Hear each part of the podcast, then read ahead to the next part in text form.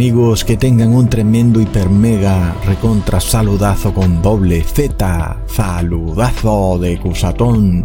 Bienvenidos a un nuevo video. Oramos a nuestro Padre Celestial para que nuestra fe siempre esté fortalecida y activa, que jamás nos despojemos de nuestra fe. Te pedimos hoy, Padre amado, que nuestra fe nunca falte. En nombre de Jesús, amén. Muchas personas me han venido preguntando sobre el video que publiqué en Instagram y creo que aquí también en Telegram sobre el ataque zombie que está en los términos y condiciones de un servicio web de Amazon. Así que en este video vamos a analizar un poco más a fondo el tema. Vamos a mirar la ruta a través de la cual se llega al documento Primero entras a Google, digitas en el buscador Amazon Web Services y luego le das clic al documento en español y luego pues se descarga un archivo en formato PDF con los términos y condiciones de ese servicio web de Amazon. Luego te vas al numeral 42 en el punto 10, o sea 42.10 y ahí encontramos que se nos habla de estos términos y condiciones de este servicio web de Amazon llamado Lumberyard. Sin embargo, hay una excepción para la prestación de esos servicios que se presente una declaración repentina, una calamidad por parte del Centro de Control de Enfermedades de Estados Unidos o de cualquier organismo que haga sus veces en donde se declare una pandemia o una infección viral transmitida a través de mordidas o fluidos corporales que haga que los cuerpos muertos revivan y consuman sangre, carne humana viva, cerebro o tejido nervioso, y que eso conlleve al colapso de la civilización humana como la conocemos. ¡Wow! De verdad que es tremenda cantidad de información en muy poquito espacio y que además es impresionante porque, vamos, ¿por qué Amazon tendría por qué poner semejante texto en uno de sus contratos? Es de locos, es realmente para quedarse impresionado. Además, uno mira el detalle que usan para describir lo que según ellos podría ocurrir en cualquier momento, que sería un hecho y que lo ponen ahí precisamente en su contrato. Es decir, porque si es normal en un contrato que se ponga una cláusula que anule el contrato si se presenta una calamidad manifiesta a nivel nacional o local una gran inundación, un tsunami, un terremoto que de repente haga colapsar toda la sociedad o por lo menos esa ciudad o región o país, en fin. Es normal que ese tipo de cosas se pongan, ¿verdad? Sin embargo, es decir, que se te describa con pelos y señales lo que podría ser esa calamidad y que no es una calamidad como la que estamos acostumbrados, sino que es el apocalipsis zombie, algo que hemos venido viendo en tantas películas. Se supone que es fantasía, ciencia ficción. Son cosas imaginadas en la mente de algún escritor loco de Hollywood. Pero resulta que siempre parece que las películas se vuelven realidad y todo lo que dicen los noticieros o los periodistas es mentira. ¿Qué es lo que está pasando amigos? ¿Mm? Ahora, lo que más le impresiona a uno es que ellos vienen adoctrinándonos desde hace ya bastante tiempo, creo que desde los años 70, con todo este concepto de los zombies, que serían seres humanos, sean vivos o muertos, que tienen un afán por consumir carne viva de otros seres humanos, que no son zombies, es decir, que son seres humanos sanos, pero que luego al ser mordidos por el zombie, entonces ellos también mueren y luego reviven para convertirse en otro zombie que luego también quiere buscar otro ser humano sano para morderlo. Es decir, los zombies no se muerden entre sí. Los zombies siempre están buscando a un ser humano sano. Y ya les voy a mostrar por qué estoy explicando con tanto detalle esto. Porque uno se impresiona, ¿verdad? ¿Por qué los zombies no se devoran entre ellos mismos? ¿Acaso no comen carne humana? A la final, ¿no son ellos humanos? ¿Por qué el zombie, como lo hemos visto en las películas, persigue es al ser humano 100% sano?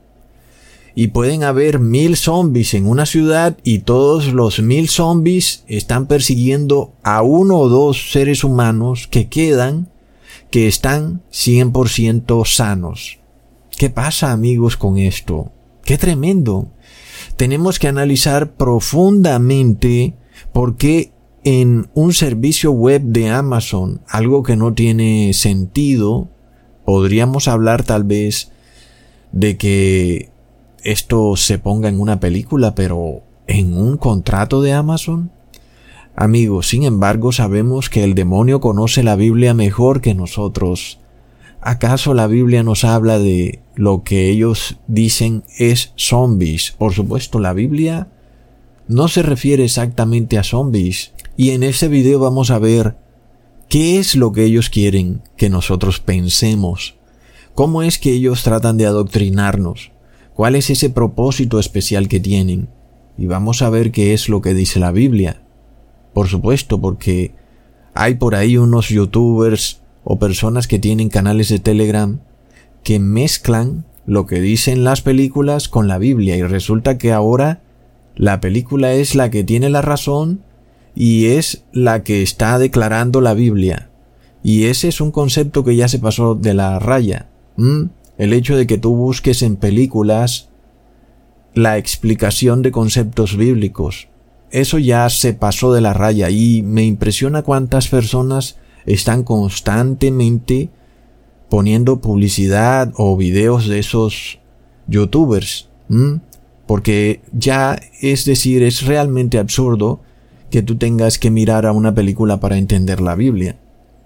Sin embargo, nosotros lo que sí vemos es un adoctrinamiento, un adoctrinamiento en las películas, en donde nuestra mente es inducida a creer en algo. Cuando se presenta entonces la crisis, por supuesto que como hemos venido siendo adoctrinados de una manera tan increíble, pues luego estamos con la mente abierta a que ellos nos digan cuál es la solución. Esto lo vimos con la pandemia 19. Uno se quedó impresionado de que de repente las personas estuvieran tan asustadas y decían que habían que cerrar las ciudades y que había que cerrar los aeropuertos. Y bueno amigos, ¿por qué no lo irían a decir si llevaban 30 años viendo películas de pandemias? Y fue así como empezaron a salir cortos de estas películas, donde salían inclusive las personas con los mismos trajes amarillos o blancos, con las caretas o con las máscaras todo esto ya estaba en las películas. Entonces, cuando el evento ocurrió o cuando los noticieros decidieron usar un pequeño evento para manipular a todas las personas, ya sus mentes estaban adoctrinadas. Ya ellos tenían en su mente lo que iba a pasar que no había pasado.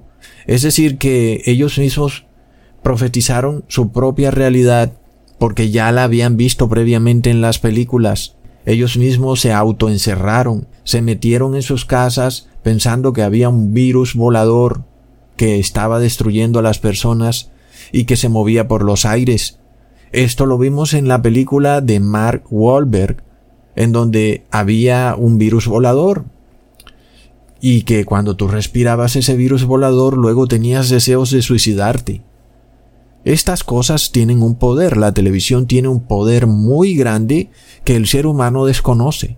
Tú te sientas inclusive a ver un noticiero y aun y cuando tú sepas que todo lo que ellos dicen es una agenda programada, toda entrevista que den en los noticieros ha sido ya previamente practicada. No hay ni una sola entrevista en donde ellos estén recriminando a alguien sin que esa entrevista no haya sido previamente practicada. La persona ya sabe qué preguntas le van a hacer y la persona ya tiene las respuestas para esas preguntas que le va a hacer el periodista. Entonces vemos cómo estos noticieros se encargaron de inducir a las personas a un temor que ya estaba previamente insertado en sus mentes. Es tremendo. ¿Qué pasará entonces cuando ocurra algo que lleve a las personas a creer que una persona ha sido resucitada? Y dirán que no fue resucitado, dirán que fue reanimado, que es un zombie. Ese es un punto. Y el otro punto, con este concepto de los zombies, es una división clara de seres humanos. Unos seres humanos humanoides y otros seres humanos 100% sanos. Y hay una guerra entre ambos bandos. El bando de los humanoides versus el bando de los seres humanos 100% sanos. Entonces, amigos, vamos a ir analizando esto. Es un tema profundo para entender. El demonio conoce la Biblia mejor que nosotros, sobre todo cuando hablamos de Jeff Bezos, un masón grado 33. Sabemos que todos estos masones practican el ocultismo y por tanto es muy posible que ellos estén anunciando lo que pronto va a ser una realidad en el mundo, que hoy nos parece un tema de película, algo que no puede ser realidad, pero que para cierto grupo poderoso del mundo es o puede ser una realidad muy, muy pronto, amigos. Y uno se pregunta, ¿será que ellos ya han visto con sus propios ojos este virus zombie en acción? ¿Mm? Porque tal vez tú te rías de estas cosas. Ay, Cusatón, ahora estás diciendo que va a venir un ataque zombie. Es decir, perdiste la noción entre la realidad y la fantasía. Tal vez tú te rías. ¿Mm? Pero uno se pregunta, ¿será que ellos ya conocen este virus capaz de causar este deseo en un ser humano por comer sangre o carne humana, cerebro o tejido nervioso, que degrade al ser humano a tal punto que lo convierta en un ente cuyo único objetivo es atacar a un ser humano que esté 100% sano, amigos. ¿Será que aún personas en altos lugares del poder han podido ya ser testigos de este virus infeccioso? Porque recordemos que tal vez este virus podría estar en algún laboratorio esperando para ser liberado por todo el mundo, tal y como aparentemente pasó con el virus de la pestilencia 19, cuando supuestamente fue liberado en un laboratorio de China en la ciudad de Wuhan. Sin embargo, lo que más debe llamarnos la atención es el por qué se nos empieza a condicionar la mente sobre un ataque zombie. Además, son numerosas las películas, entre ellas la más famosa y reciente es la Guerra Mundial Z, en donde el mundo entero, es decir, el mundo entero es sobrecogido por una infección viral zombie que hace que la humanidad colapse. ¿Y por qué colapsaría la humanidad, amigos? Es porque la cantidad de personas zombies son muchas. Porque por supuesto, si hubieran 10 o 20 zombies, pues la humanidad sigue, como siempre. Pero si la cantidad de zombies es tan grande que de repente es imposible operar en una ciudad porque hay cientos de miles de zombies y ni siquiera la policía o un ejército puede controlarlos, ahí la cosa es a otro precio. Otra cosa muy curiosa entonces es el nombre de la película. Guerra Mundial Z. Supuestamente al virus le habrían puesto por nombre Z. Y esto, amigos, es muy curioso porque a las pestilencias 19, a estas variantes, les están poniendo por nombre las letras del abecedario griego.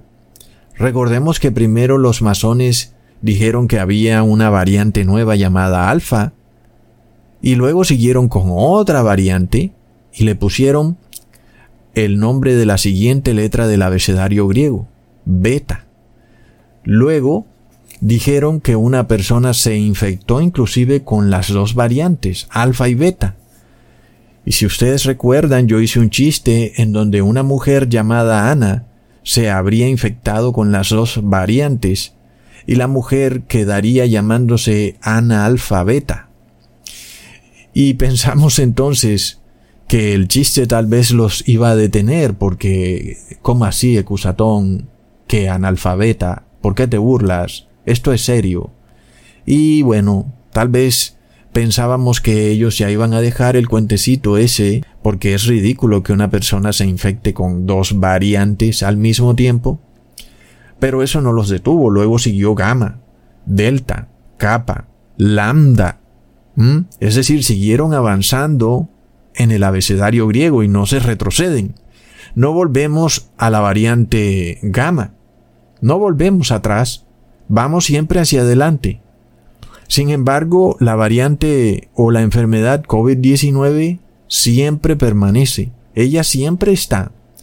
Las que van como que pasando de moda son las del abecedario.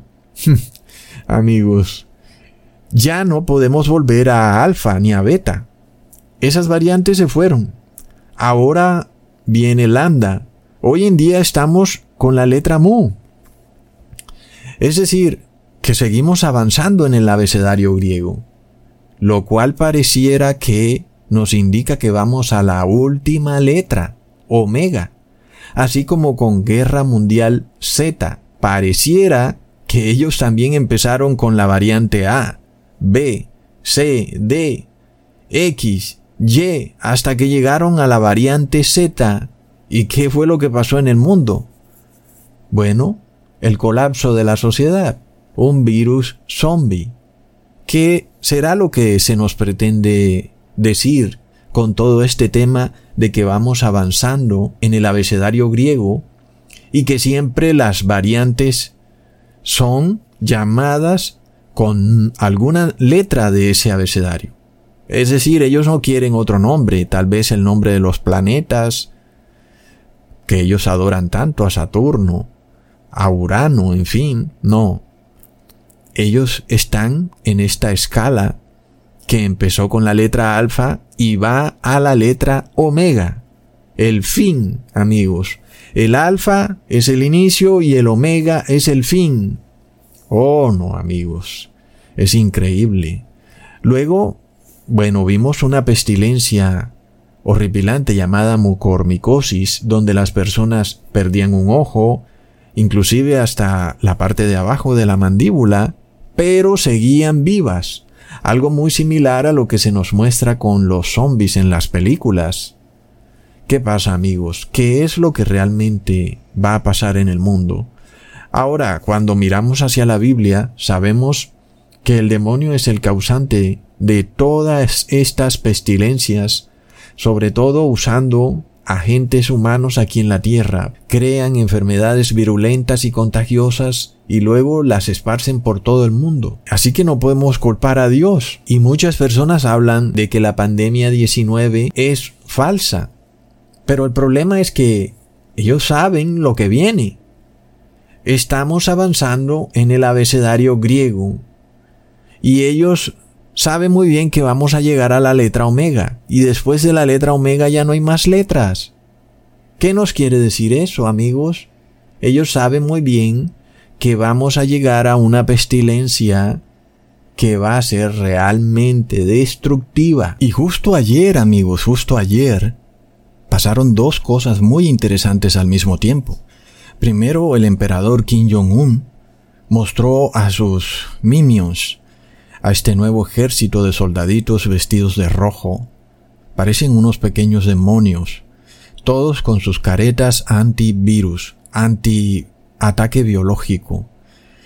Y bueno, luego salió el presidente Joe Biden diciendo que su paciencia se le está agotando con los que no quieren ponerse el bautismo negro, que simplemente tienes que recibirlo. Y está dispuesto entonces a pasar más y más leyes para obligar a las personas a recibir el bautismo negro, que por supuesto es totalmente voluntario pero obligado, algo que va muy acorde con el comportamiento esquizofrénico borderline del que ya habíamos hablado en otros videos, que bueno, No voy a hablar de eso en este video para no enredar las cosas. Pero amigos, es esta disonancia cognitiva que se vive hoy en el mundo. Las personas dicen una cosa y luego dicen otra. Estás sano, pero eres enfermo. Recibiste el bautismo negro, estás inmunizado, pero te puedes enfermar. Es totalmente voluntario, pero debes recibirlo obligatoriamente o no podrás trabajar. ¿Qué pasa entonces? ¿Hasta dónde va a llegar la soberbia del ser humano? ¿Y qué saben ellos? Que nosotros aún no sabemos a ciencia cierta, es decir, nuestra mente no logra aceptar algo que tal vez está ahí, pero que no queremos aceptarlo, no queremos lidiar con esa realidad. Los seres humanos a veces sufrimos mucho de eso. Sabemos que algo está ocurriendo, pero lo negamos.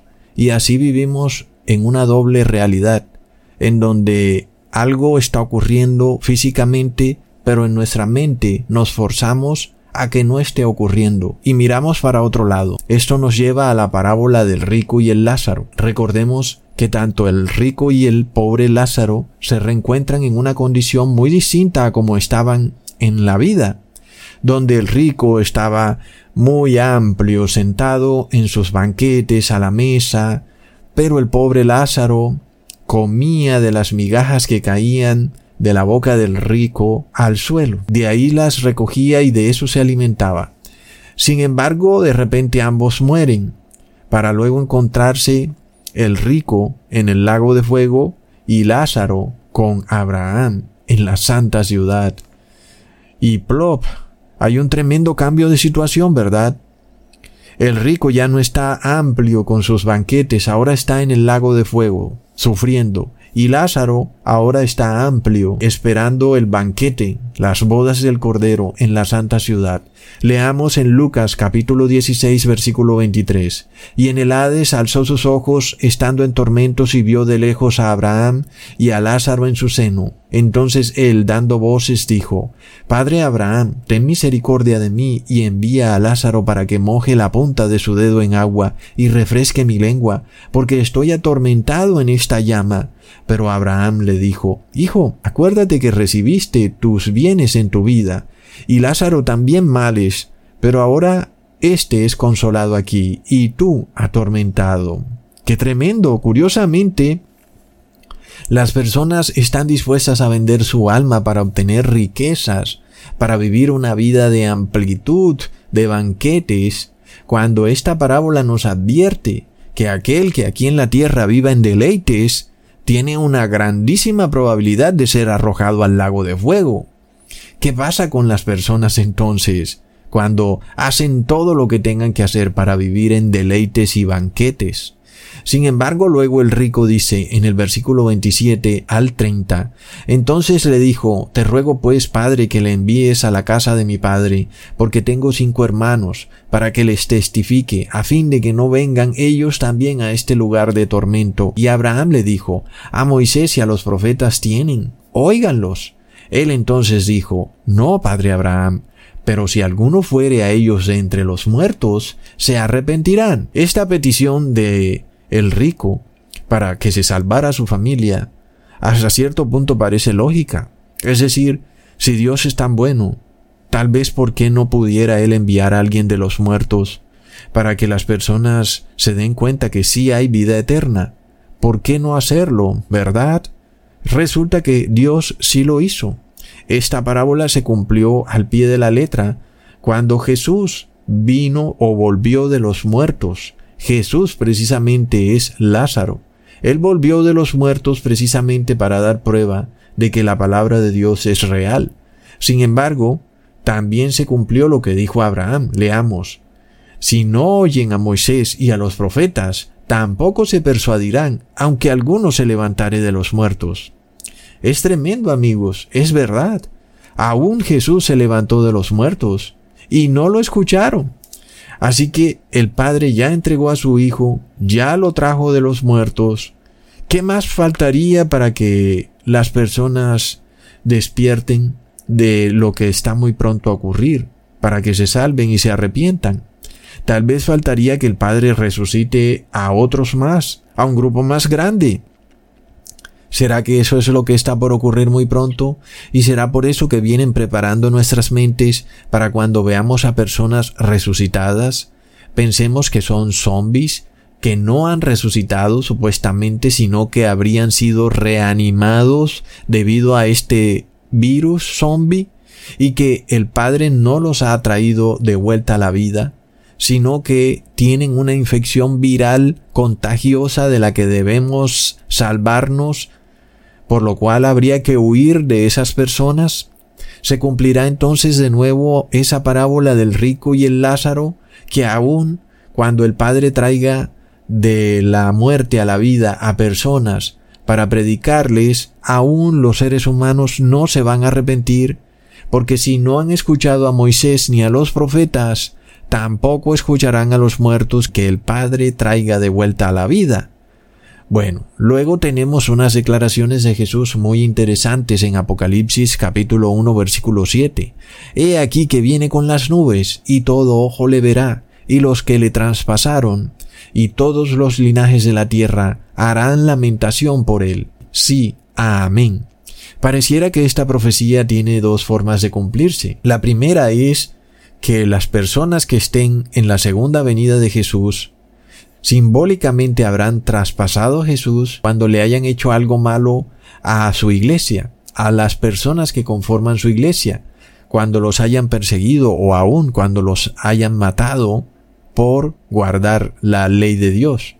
Y la otra sería que aquellos que literalmente traspasaron a Jesús sean resucitados de los muertos en forma de castigo para que ellos mismos con sus propios ojos vean a Jesús volviendo majestuosamente en las nubes en su segunda venida, inclusive con las marcas de los clavos y la marca de la lanza en su costado que ellos mismos le habrían hecho. Si esta última opción llegara a cumplirse, estaríamos también a punto de ver una resurrección de personas que murieron como enemigos de Jesús y que ahora resucitarían para que ellos mismos vieran a Jesús viniendo en su gloria. Leamos en el libro de Daniel capítulo 12 versículo 1 al 3. En aquel tiempo se levantará Miguel, el gran príncipe que está de parte de los hijos de tu pueblo, y será tiempo de angustia cual nunca fue desde que hubo gente hasta entonces. Pero en aquel tiempo será libertado tu pueblo, todos los que se hallen escritos en el libro, y muchos de los que duermen en el polvo de la tierra serán despertados, unos para vida eterna, y otros para vergüenza y confusión perpetua. Como sabemos, Miguel es Jesús. Si tú aún no entiendes por qué Miguel es Jesús, déjame saberlo y yo haré un video para explicarte por qué Miguel es Jesús. Aquí, en este versículo, se nos habla de un evento que está muy próximo a ocurrir y es el fin de la intercesión de Jesús por los pecadores para luego darle inicio a un tiempo de angustia, que es cuando sean derramadas las siete últimas plagas de la ira de Dios. Sin embargo, para esos mismos tiempos el profeta Daniel nos habla que habrá una resurrección no sólo de verdaderos cristianos, personas santas y buenas, sino también de personas malas que luego irán a vergüenza y a confusión perpetua. Es claro que el contexto de esta resurrección es por la época en que Jesús acaba con la intercesión del pecador. La pregunta del millón es si esos muertos resucitarán antes de finalizar la intercesión de Jesús o después de que ya ha finalizado la intercesión de Jesús. Algunas personas dicen que esos muertos resucitarán en una resurrección especial, el problema es cuándo es esa resurrección especial. ¿Es en la última plaga, cuando ya el mundo ha llegado a su fin? ¿O es un poco antes, inclusive, antes de que acabe la intercesión de Jesús, para que tal vez algunas personas se arrepientan? De todas formas, la parábola del rico y el Lázaro nos muestra que tal vez pueda volverse a cumplir, en donde el rico pide que vengan personas de entre los muertos a predicarle a sus familiares, a ver si se arrepienten. Luego, es posible que el demonio también imite esa parábola del rico y el Lázaro, haciendo que se te aparezcan familiares muertos, no en carne, sino en espíritu, y tú pienses que Dios te está hablando a través de tu familiar muerto. Sin embargo, amigos, sabemos que todo es un gran engaño, porque Jesús se apareció en carne, no en espíritu. Bueno, amigos, ¿ustedes qué opinan de estas cosas? Recordemos que cuando finalmente Jesús venga a la tierra en su segunda venida, Jesús no va a pisar la tierra, sino que Él se quedará en las nubes, y primero serán resucitadas las personas buenas, y luego aquellos que están vivos, que son buenos, serán reunidos con el Señor en las nubes. Esta es la resurrección general. En esta resurrección no hay resurrección de personas malas. Al contrario, todas las personas malas habrán muerto, estarán regados sus cuerpos muertos por toda la tierra como estiércol. Solamente las personas buenas serán resucitadas y luego las personas buenas serán reunidas con el Señor en las nubes. Esta es la resurrección general, en donde toda la gran multitud de mártires y personas que han creído en Dios van a ser resucitadas y serán llevadas al cielo. Leamos en Primera de Tesalonicenses capítulo 4 versículo 16 al 17. Porque el Señor mismo con voz de mando, con voz de arcángel y con trompeta de Dios descenderá del cielo y los muertos en Cristo resucitarán primero. Luego nosotros los que vivimos, los que hayamos quedado, seremos arrebatados juntamente con ellos en las nubes para recibir al Señor en el aire, y así estaremos siempre con el Señor. Este versículo, que curiosamente es el que usan los evangélicos para establecer su loca doctrina del rapto de la iglesia antes de la tribulación, es el mismo que refuta esa doctrina, porque primero tendrán que resucitar los muertos en Cristo. Y por supuesto eso no puede pasar antes de la marca de la bestia. Porque imaginémonos que toda esa gran multitud resucite antes de la marca de la bestia. No, amigos, es imposible. Eso pasará al final de todo, inclusive al final de las siete últimas plagas de la ira de Dios. Sin embargo, es posible que haya una resurrección especial, amigos, donde no sean resucitados un gran grupo de personas, sino un pequeño grupo de personas porque acaso no ocurrió eso mismo en los tiempos de Jesús? Leamos en Juan capítulo 11 versículo 21 al 25. Y Marta dijo a Jesús, Señor, si hubieses estado aquí, mi hermano no habría muerto. Mas también sé ahora que todo lo que pidas a Dios, Dios te lo dará. Jesús le dijo, Tu hermano resucitará. Marta le dijo, Yo sé que resucitará en la resurrección, en el día postrero. Le dijo Jesús, Yo soy la resurrección y la vida. El que cree en mí, aunque esté muerto, vivirá. Así que Marta le hablaba a Jesús de que Lázaro resucitaría en la resurrección general, donde todos los santos de Dios serán resucitados, en el día postrero. O al menos ella pensaba que Lázaro iba a resucitar. Ella pensaba que Lázaro había muerto en santidad.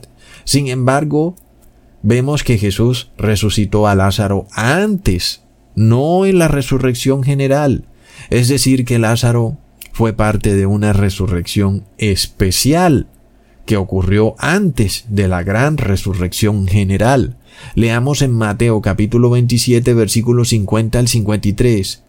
Mas Jesús, habiendo otra vez clamado a gran voz, entregó el Espíritu, y aquí el velo del templo se rasgó en dos de arriba abajo, y la tierra tembló, y las rocas se partieron, y se abrieron los sepulcros, y muchos cuerpos de santos que habían dormido se levantaron, y saliendo de los sepulcros, después de la resurrección de él, vinieron a la santa ciudad y aparecieron a muchos. Eso me recuerda a la canción de Michael Jackson, Thriller, donde los zombies salen precisamente de los sepulcros, tal y como ocurrió en los tiempos de Jesús. Así que aquí tenemos otra resurrección especial, que no es contada dentro de la gran resurrección general que ocurrirá en el día postrero, cuando Jesús sale de su sepulcro y resucita También resucitaron personas santas y buenas, y no resucitó un gran grupo, resucitó un grupo pequeño, y no tuvieron que esperar hasta esa gran resurrección general. Bueno, amigos, así que ahí vamos viendo varias cosas. Va a haber una resurrección especial, y esa resurrección especial va a estar conformada no solo por personas santas, sino también por impíos, y resulta que muchos de ellos serán de los que traspasaron a Jesús. La gran pregunta es ¿cuándo? Antes de la marca de la bestia, es decir, antes de que se termine la intercesión de Jesús, o después, inclusive durante la última plaga del Apocalipsis. El caso es, amigos, que ya vemos cómo se nos ha empezado a adoctrinar desde los años 70, inclusive con esa canción de Michael Jackson, en donde estos zombies salen de sus sepulcros para amenazarnos, para perseguirnos. Son seres horrendos, que son como unos humanoides, pero que no son humanos. Amigos, ¿qué pasa? Si tal resurrección especial llegare a ocurrir, entonces Tal vez los organismos del Estado ya estarían muy dispuestos a declarar la existencia de una pandemia viral o un apocalipsis zombie en donde también las grandes multitudes de personas que vivan en esos momentos estarían totalmente frenéticos y llenos de miedo y buscarán esconderse para no ser infectados con este nuevo virus zombie que andaría volando por los aires. Ahora, leamos también lo que dice el libro de Isaías en el capítulo 26, versículo 19 al 21. Tus muertos vivirán, sus cadáveres resucitarán. Despertad y cantad, moradores del polvo, porque tu rocío es cual rocío de hortalizas, y la tierra dará sus muertos. Anda, pueblo mío, entra a tus aposentos, cierra tras de ti tus puertas, escóndete un poquito, por un momento, en tanto que pasa la indignación, porque he aquí que Jehová sale de su lugar para castigar al morador de la tierra por su maldad contra él, y la tierra descubrirá la sangre derramada sobre ella, y no encubrirá ya más a sus muertos. Qué tremendo, amigos. Es claro que esta profecía tuvo un cumplimiento parcial cuando Jesús resucitó. Y también resucitaron algunos santos. Pero también es claro que esta profecía es para el fin del mundo, porque claramente se nos dice que Jesús saldrá de su lugar para castigar la maldad del hombre, algo que no ocurrió en los tiempos en que Jesús resucitó. Es decir, que claramente se refiere al fin de la intercesión de Jesús y al derramamiento de las siete últimas plagas de la ira de Dios. Y el versículo que dice, Anda pueblo mío, entra en tus aposentos y escóndete hasta que pase la indignación, se refiere al tiempo de angustia, cuando ya se ha acabado la intercesión de Jesús y están cayendo sobre la tierra las siete últimas plagas. Ya en ese momento no habría necesidad de predicar la palabra de Dios, porque el destino de todas las personas ya estaría decidido. Entonces, Así como cuando Jesús se levanta o se levantó de su tumba, eso hizo que algunos muertos se levantaran de su tumba. Querrá decir eso también, amigos, que cuando Miguel se levante, el príncipe del pueblo de Dios, para finalizar la intercesión, también entonces se levantarán algunos muertos de sus tumbas. Bueno, está por verse. Algunas personas hablan de que solo habrá una resurrección especial, en donde son resucitados santos e impíos, antes de la resurrección general. Sin embargo, cuando Jesús estuvo con vida, Él resucitó a varias personas, inclusive antes de que resucitara ese grupito especial que resucitó con Él. Jesús resucitó a tres personas. ¡Qué tremendo! La primera fue la hija de Jairo, el segundo fue el hijo de la viuda en la ciudad de Naín, y el tercero fue Lázaro, el hermano de Marta. Luego, ya cuando Jesús resucita de la tumba, resucita un grupo especial de santos. Está por verse, amigos, si estos eventos se repetirán, como hasta ahora hemos venido viendo, que la vida de Jesús se repite en los últimos tiempos, en el mundo, en la vida de su iglesia, y en eventos que ocurren que son contrarios a la palabra y que ocurrieron en los tiempos de Jesús. Sin embargo, amigos, también hay un pequeño detalle. Nosotros cuando vemos la vida de Moisés y vemos que murió justo antes de entrar a la tierra prometida, sin embargo Moisés fue resucitado. Esto nos quiere decir que van a haber personas que van a ser mártires debido a la crisis de la marca de la bestia y que en unos pocos meses serán resucitados. Esas personas estarán en ese grupo especial que será resucitado. Recordemos que Miguel bajó precisamente a resucitar a Moisés. Leamos en Judas, versículo 9. Pero cuando el arcángel Miguel contendía con el diablo, disputando con él por el cuerpo de Moisés, no se atrevió a proferir juicio de maldición contra él, sino que dijo, el Señor te reprenda.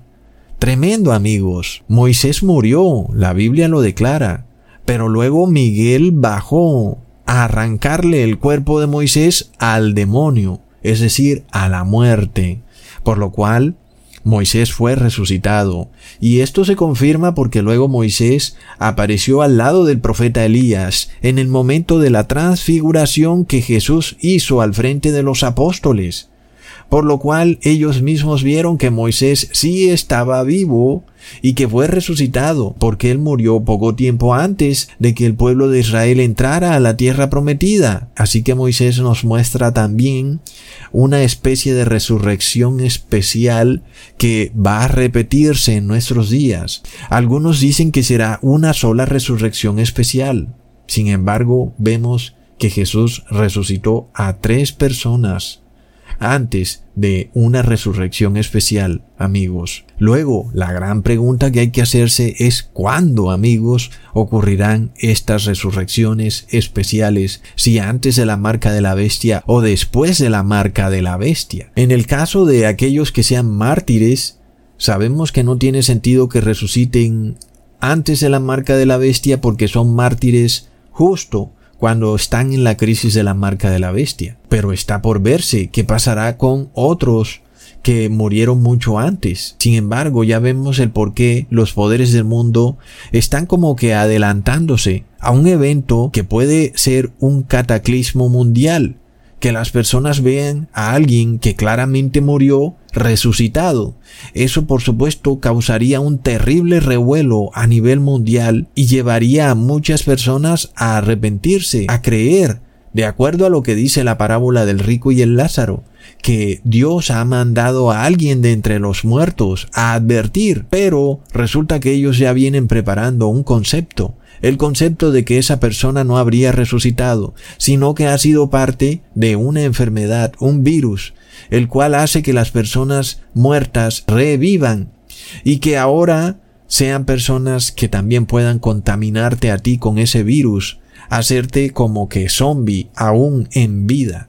Amigos, de locos, pero además de eso, también hay una agenda muy interesante. Nosotros vemos constantemente el concepto que se está formando hoy. Esto es ahora, amigos.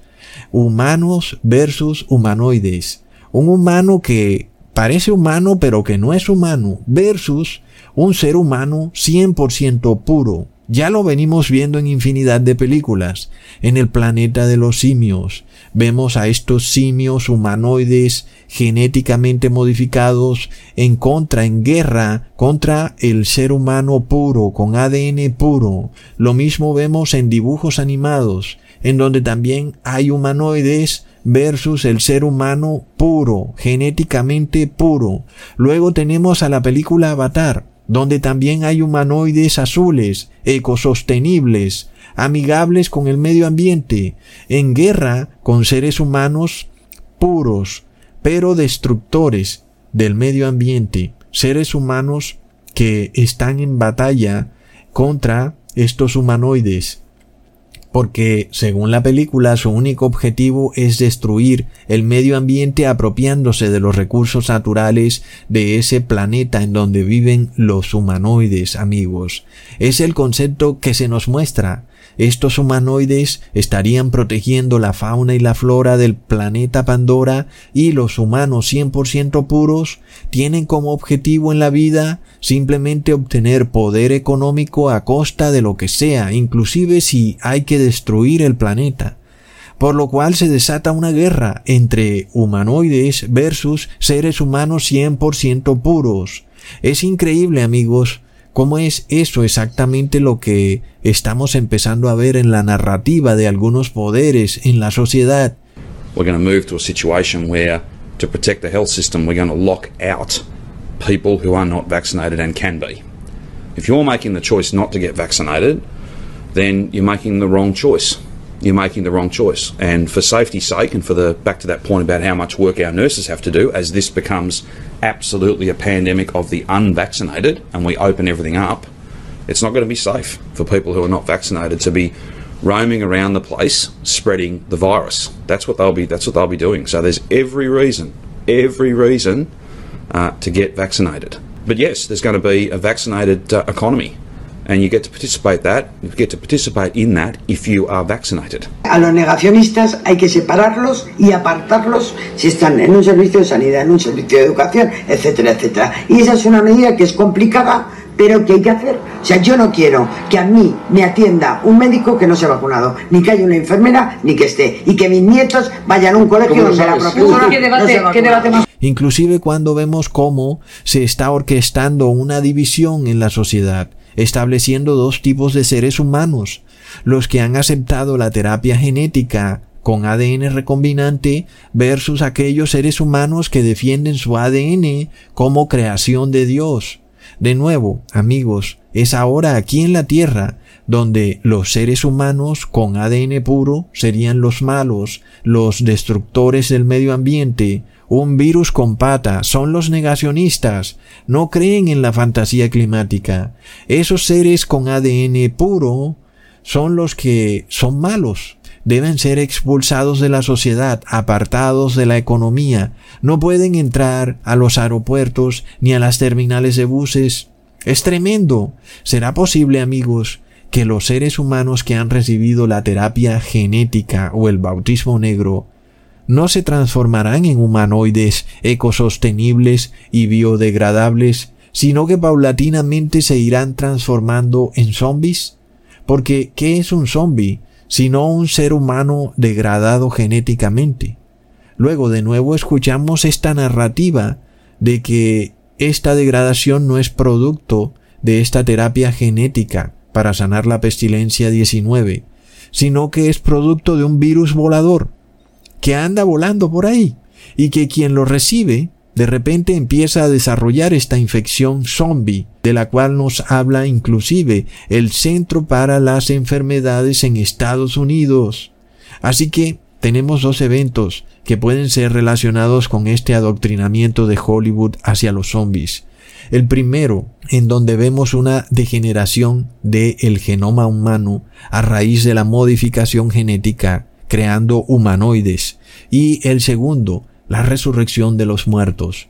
Y amigos, con relación a los muertos de personas que murieron en arrepentimiento, es decir, aquellos que fueron santos en vida, estos van a resucitar incorruptibles. Leamos en Primera de Corintios capítulo 15 versículo 2.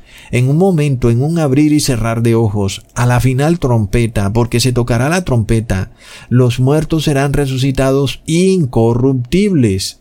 Es decir, que aquellos que han muerto en santidad serán resucitados como personas jóvenes y bellas, sanas, 100% sanas. Sin embargo, los que han muerto en pecado serán resucitados de una forma degradada, viejos, enfermos y aún los jóvenes con el rostro degradado. Pero también miremos lo que dice Zacarías capítulo 14 versículo 12.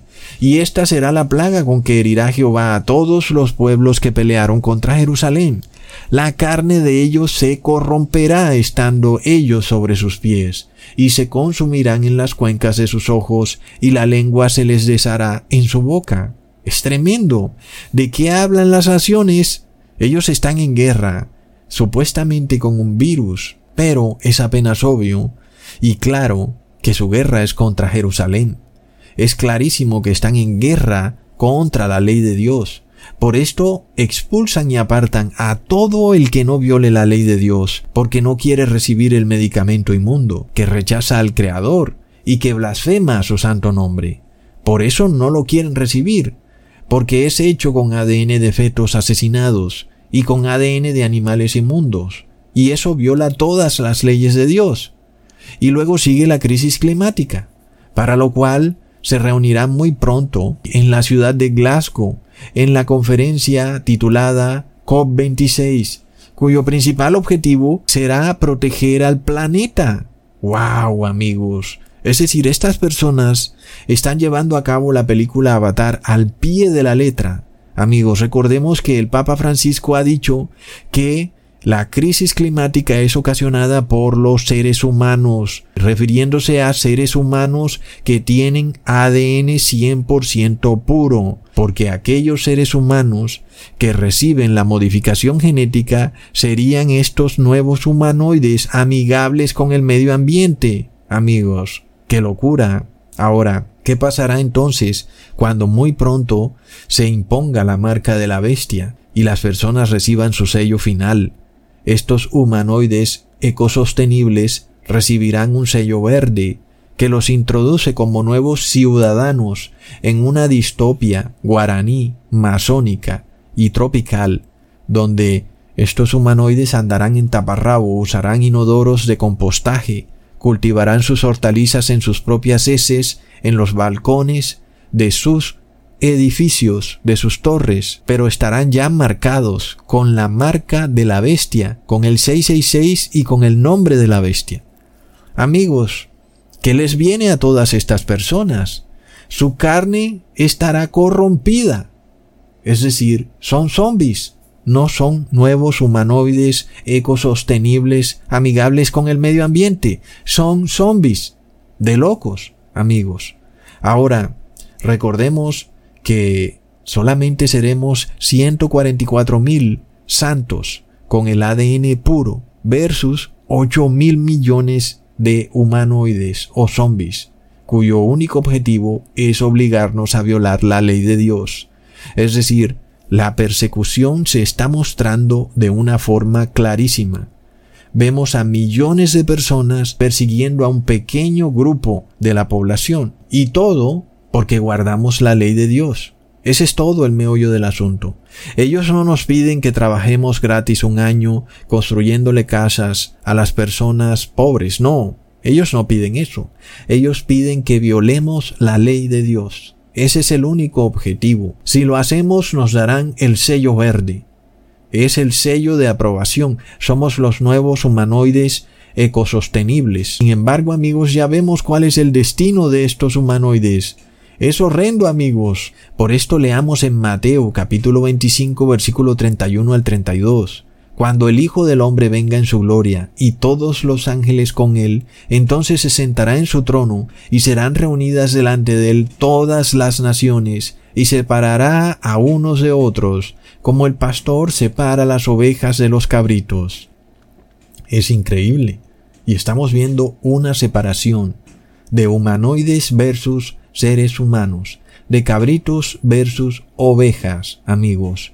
Leamos en Hechos capítulo 24 versículo 15, teniendo esperanza en Dios, la cual ellos también abrigan, de que ha de haber resurrección de los muertos, así de justos como de injustos, y por esto procuro tener siempre una conciencia sin ofensa ante Dios y ante los hombres. Si va a haber una resurrección, amigos, una resurrección general, una resurrección especial.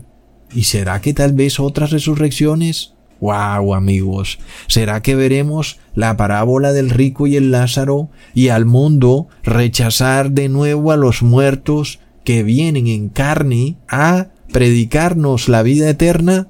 No me refiero a muertos en espíritu, sino a muertos en carne, porque sabemos que los muertos en espíritu vienen del demonio increíble. Si tú aún piensas que la Biblia es algo que no existe o que es una fantasía, estás muy pero muy ciego.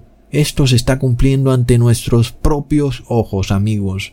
Es increíble. Somos testigos visuales de algo que personas en otras eras habrían querido ver con sus propios ojos. Nosotros estamos viendo esto desenvolverse en tiempo real, una división de cabritos versus ovejas, de humanoides versus humanos puros, de zombies versus santos. Hasta pronto amigos.